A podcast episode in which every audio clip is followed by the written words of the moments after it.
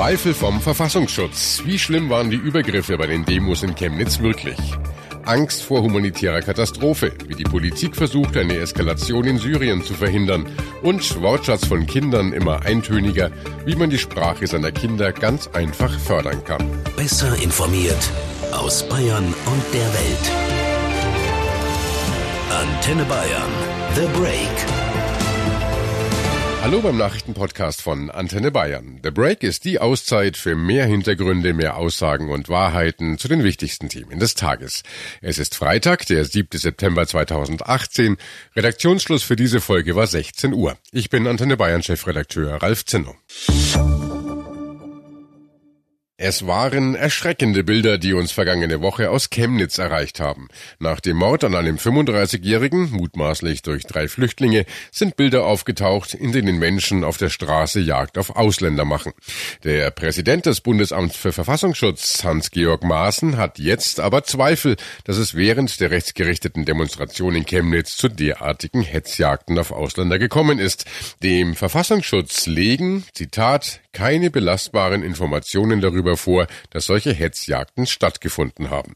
Jasmin Becker im Antenne Bayern Hauptstadtstudio in Berlin. Jasmin, was ist denn nun mit diesen Hetzjagden gegen Ausländer? Gab's die oder gab's die nicht? Das ist die Frage, die jetzt zu klären ist. Auslöser für die ganze Diskussion war vor allem ein Handyvideo, das seit Ende August im Internet kursierte. Dieses Video zeigt, wie Demonstranten vermeintliche Ausländer in Chemnitz angreifen. Auch ein Augenzeuge hat genau diese Szenen aus dem Video beschrieben und gegenüber der Bildzeitung bestätigt, dass das alles so nahe dem Johannesplatz passiert sei. In den Medien war dann anschließend von Hetzjagden auf Ausländer die Rede gewesen. Dabei stimmt das vielleicht alles so gar nicht, das sagt jetzt Maaßen. Und äh, das Video müsste dann ja eine Fälschung sein. Wir haben das Video doch alle gesehen.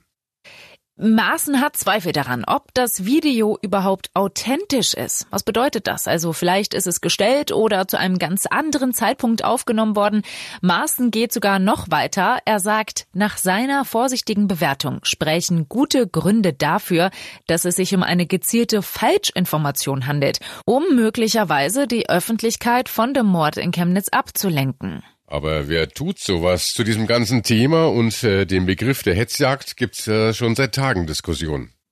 Erst haben die Medien davon berichtet, auch für Merkel war es eine klare Sache. Wir haben Videoaufnahmen darüber, dass es Hetzjagden gab, dass es Zusammenrottungen gab. Aber da haben sich viele eben auch immer wieder auf dieses eine Video bezogen. Dann kam die Regierungserklärung von Sachsens Ministerpräsident Kretschmer, kein Mob, keine Hetzjagd, keine Pogrome in Chemnitz. Und auf einmal war die Diskussion am Laufen. Mittlerweile redet die Kanzlerin nicht mehr von Hetzjagden und auch die Medien sind vorsichtiger geworden.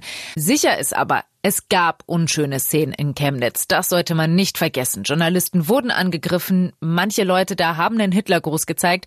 Aber dazu laufen im Moment auch Ermittlungen. Ermittlungen derzeit also in alle Richtungen. Bundesinnenminister Horst Seehofer hat sich hinter Verfassungsschutzpräsident Hans-Georg Maaßen gestellt. Seehofer sagte, er stehe im ständigen Austausch mit den Sicherheitsbehörden. Sein Informationsstand sei mit dem von Maaßen identisch.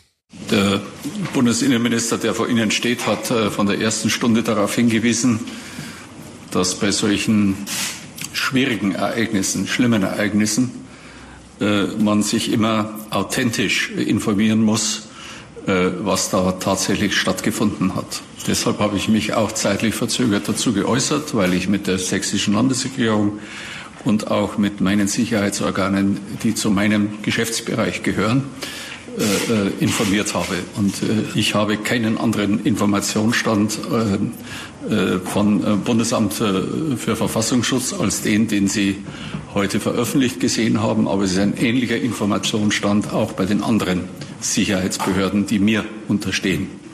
Und äh, natürlich werden wir weiter äh, auf die Dinge in der Auswertung und Bewertung schauen. Aber ich habe jetzt keinen Anlass, äh, etwas anderes anzunehmen. Ob dies so ist, werden wir insgesamt zu beleuchten haben.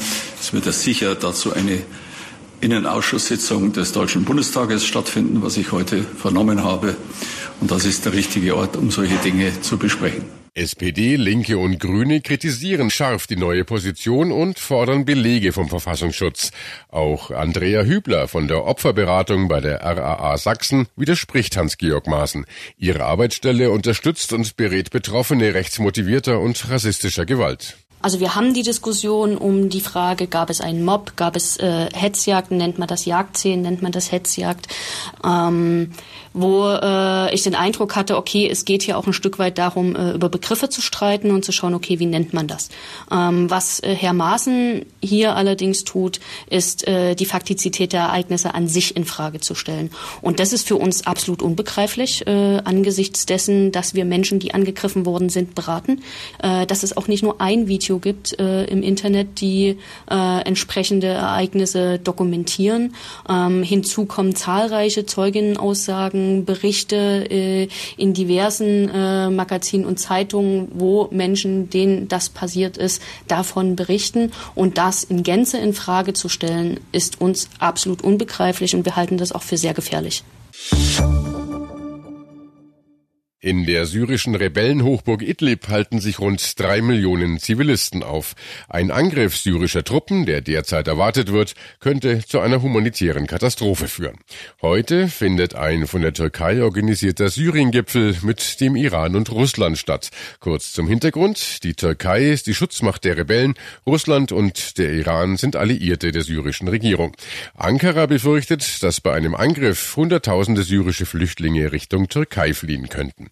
Idlib ist außerdem heute auch Thema im UN-Sicherheitsrat. Antenne Bayern-Korrespondentin Tina Eck in den USA. Was hat denn das höchste UNO-Gremium überhaupt für Eingreifmöglichkeiten in Syrien?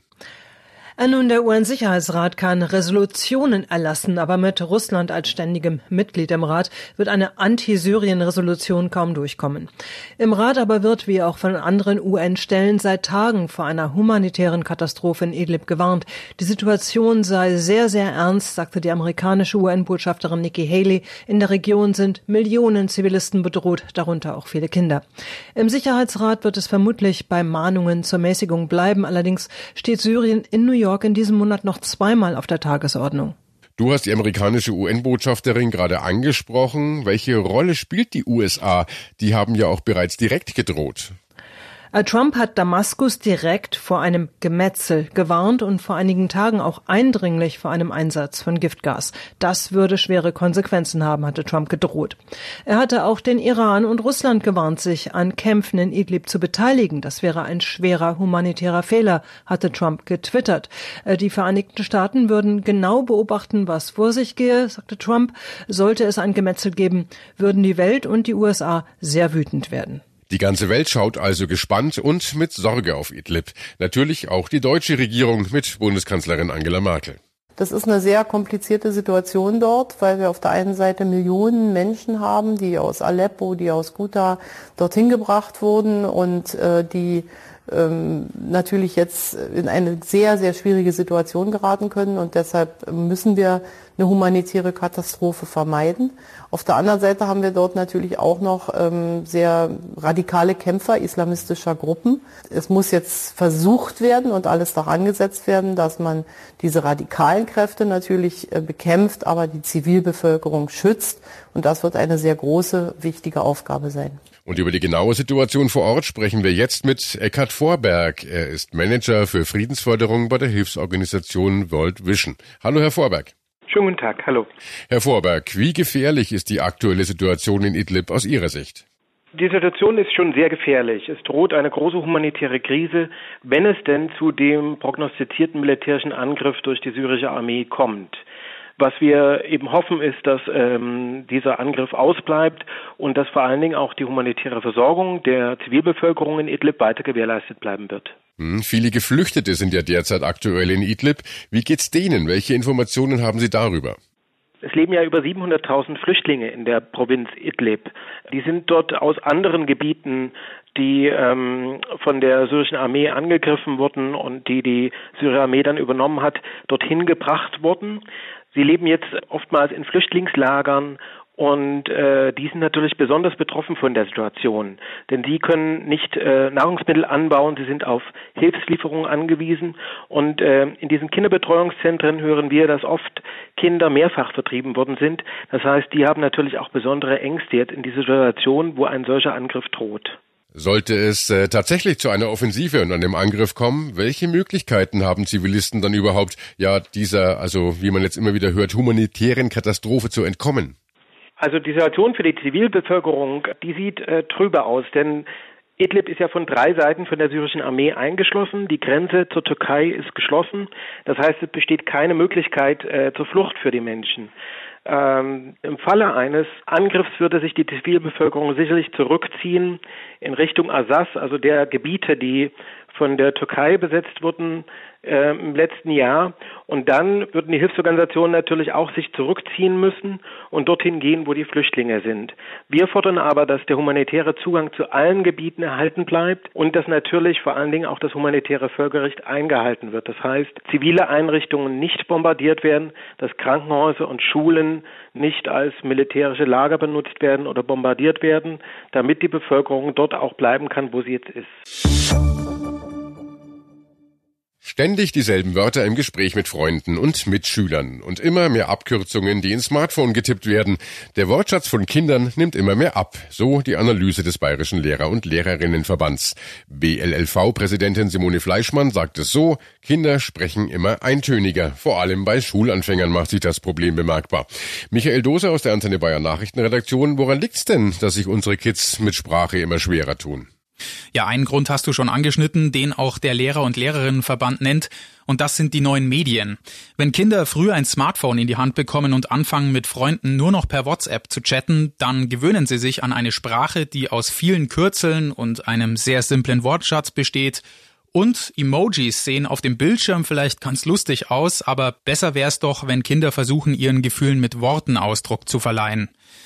Wenn dann noch dazu kommt, dass in Familien wenig miteinander gesprochen wird, zum Beispiel beim gemeinsamen Abendessen oder draußen auf dem Spielplatz, dann setzen sich Kinder auch nicht richtig mit Sprache auseinander. Was dem BLLV auch nicht gefällt, ist, dass in Kindergärten und Krippen inzwischen immer weniger zusammen gesungen wird, denn das sehen Pädagogen als wichtigen Baustein für einen reichen Wortschatz und guten Umgang mit Sprache. Und der BLLV kritisiert ja auch, dass nicht nur der Wortschatz abnimmt, es gibt offenbar auch immer mehr Kinder mit Sprachauffälligkeiten. Genau das stimmt. Das belegen auch Zahlen aus dem bayerischen Gesundheitsministerium. Zuletzt hatte jedes vierte Vorschulkind so eine Sprachauffälligkeit. Gemeint sind damit verschiedene Formen von Lautbildungs-, Wort- oder Satzbildungsstörungen. Machen wir ein paar Beispiele, um es deutlicher zu machen. Wenn ein Kind nicht sagt, ich will mit meinem Ball spielen, sondern sowas wie ich Ball spielen, also Satzteile weglässt oder Ball spielen ich will, also Wörter im Satz falsch anordnet, dann liegen solche Sprachauffälligkeiten vor. Dazu zählt auch, wenn die Aussprache nicht sauber ist, also zum Beispiel einzelne Buchstaben weggelassen oder durch andere ersetzt werden oder auch gelispelt wird. Vor zehn Jahren übrigens war nur jedes fünfte Kind von so einer Sprachauffälligkeit betroffen. Und was kann man dagegen machen? Also was können beispielsweise Eltern tun, um das am besten zu verhindern? Sprachexperten geben verschiedene Tipps, wie Eltern die Sprache ihrer Kids kinderleicht fördern können. Einer der wichtigsten ist das Vorlesen. Wenn Mama und Papa dem Nachwuchs kurz vorm Schlafengehen noch eine gute Nachtgeschichte aus einem Kinderbuch vorlesen, dann regt das die Fantasie und die Kreativität der Kleinen an. Auch gemeinsames Spielen bringt die Sprache voran. Wenn Sohn oder Tochter beim gemeinsamen Memory-Spielen mit den Eltern beschreiben, was sie beim Umdrehen der Bildkarten sehen, erweitern und festigen sie ihren Wortschatz. Oder wenn das Kind erst im Kaufladen bei Papa einkaufen gehen darf und danach zu Doktor Mama kommt und sich untersuchen lässt, wird ganz spielerisch das Verständnis für Grammatik verbessert. Die Kinder müssen ja sagen, was genau sie wollen. Und damit kommen wir auch schon zu einem Punkt, der besonders wichtig ist, wenn es um Sprache geht. Kinder müssen Spaß daran haben. Deswegen wird Sprache auch gefördert, wenn Eltern und ihre Kids gemeinsam singen. Dabei gehen Sprachrhythmus und Sprachmelodie zum Teil viel, viel schneller in Fleisch und Blut über als bei normalen Gesprächen. Ja, aber oft fehlt's ja auch schon an diesen ganz normalen Gesprächen. Ich denke da zum Beispiel auch an diese, ja, Babysprache. Die verwenden manche Erwachsenen ja gerade bei ganz kleinen Kindern. Was sagen Sprachwissenschaftler dazu? Ist das ein Problem? Gegenstände lautmalerisch zu benennen, das ist natürlich bis zu einem bestimmten Punkt völlig okay. Wenn das Auto für den Zweijährigen anfangs noch ein Brumm-Brumm ist und der Hund ein Wauwau, dann ist das laut Entwicklungspsychologen im Kreis der Familie schon in Ordnung. Aufpassen aber, wenn das Kind älter wird und in den Kindergarten oder die Kita kommt, dann sollte mit den vereinfachten Formen Schluss sein. Besser ist es aber schon so früh wie möglich, Gegenstände, Personen und Handlungen beim richtigen Namen zu nennen, denn Kinder machen eines, nämlich ihre Eltern nach. Und das gilt auch für die Sprache. Und wenn es von Anfang an richtig gemacht und auch richtig nachgemacht wird, dann hat man hinterher weniger Stress. Ja, genau, denn dann muss man ja als Eltern ständig anfangen, die Kinder wieder zu verbessern. Und das nervt die ja dann auch. Mhm, auch das ist ein wichtiger Aspekt, den Eltern beherzigen sollten. Kinder sprechen nicht von Anfang an perfekt, völlig klar. Deshalb ist es wichtig, sie zu korrigieren. Aber das am besten einfach beiläufig machen, indem man falsch oder schlampig ausgesprochene Wörter nebenbei richtig ausspricht. Auch darauf weisen Sprachwissenschaftler hin, das Wort nicht sollten Eltern bei der Spracherziehung möglichst aus ihrem Wortschatz streichen. Zumindest so lange, bis ein Kind zwei Jahre alt ist. Befehle wie etwa nicht die Tür aufmachen oder nein, die Herdplatte darfst du auch nicht anfassen, verstehen Kleinkinder schlicht und ergreifend nicht. Das Wörtchen nicht dreht den Satzinhalt ja ins Gegenteil um und um das zu begreifen, muss ein Kind erstmal die Logik dahinter verstehen. Klingt ja auch wiederum logisch. Danke Michael Dose und äh, noch mehr ganz einfache Tipps, wie Eltern ihre Kids sprachlich fördern können, haben wir online auf antenne.de zusammengestellt. Das war The Break, der Nachrichtenpodcast von Antenne Bayern an diesem Freitag, den 7. September 2018. Ich bin Chefredakteur Ralf Zinno. Antenne Bayern. Besser informiert. Jeden Tag. Zu jeder vollen Stunde auf Antenne Bayern. The Break gibt's auch Montag wieder um 17 Uhr. Jetzt abonnieren.